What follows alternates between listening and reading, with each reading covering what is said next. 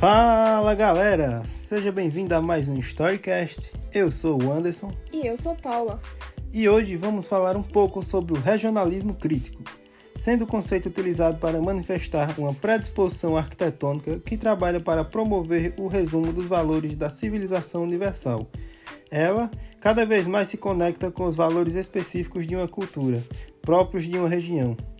Esse podcast tem como objetivo esclarecer e apresentar ao ouvinte esse conteúdo.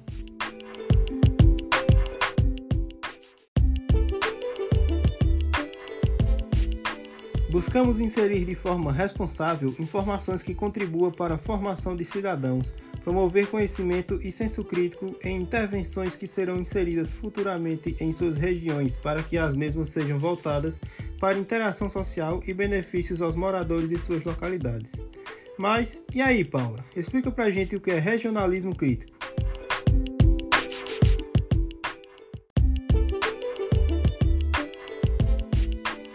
Bem, o regionalismo crítico é um termo originalmente usado por Alexander Tizones e Liane Lefebvre em 1980 para se referir à tentativa de resistir ao deslocamento e à arquitetura sem sentido na arquitetura moderna.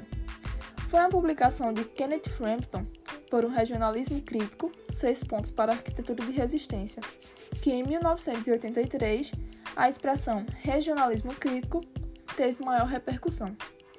A fala de Frampton é mais como uma via de meios que pode conectar civilização universal com a cultura local. Arquitetos como Rogério Salmona, Severino Porto, Álvaro Siza e Or Hudson são considerados regionalistas, pois basearam suas produções tendo em vista as especificações locais, porém sem ser uma cópia da arquitetura vernacular.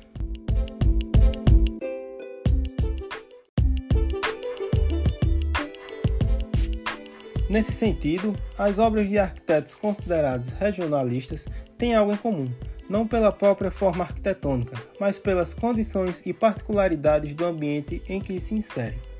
Parte da lista de métodos é o uso de materiais de construção, tecnologias locais e a adaptação ao clima sem o uso de tecnologias universais, incluindo ar-condicionado, janelas fixas e terraplanagem, bem como soluções que podem ser aplicadas em qualquer lugar do mundo.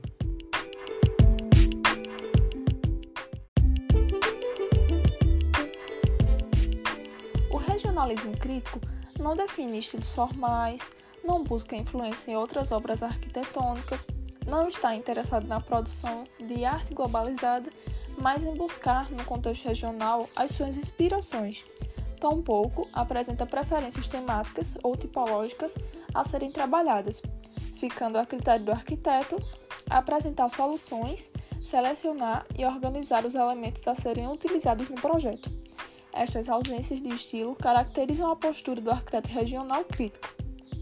E a nossa conclusão nesse breve podcast é acreditar que, como estudantes de arquitetura e urbanismo, temos o dever de buscar o conhecimento universal necessário para que possamos exercer nossa profissão e que nosso papel social é buscar sempre o enriquecimento de experiências que contribuam para isso.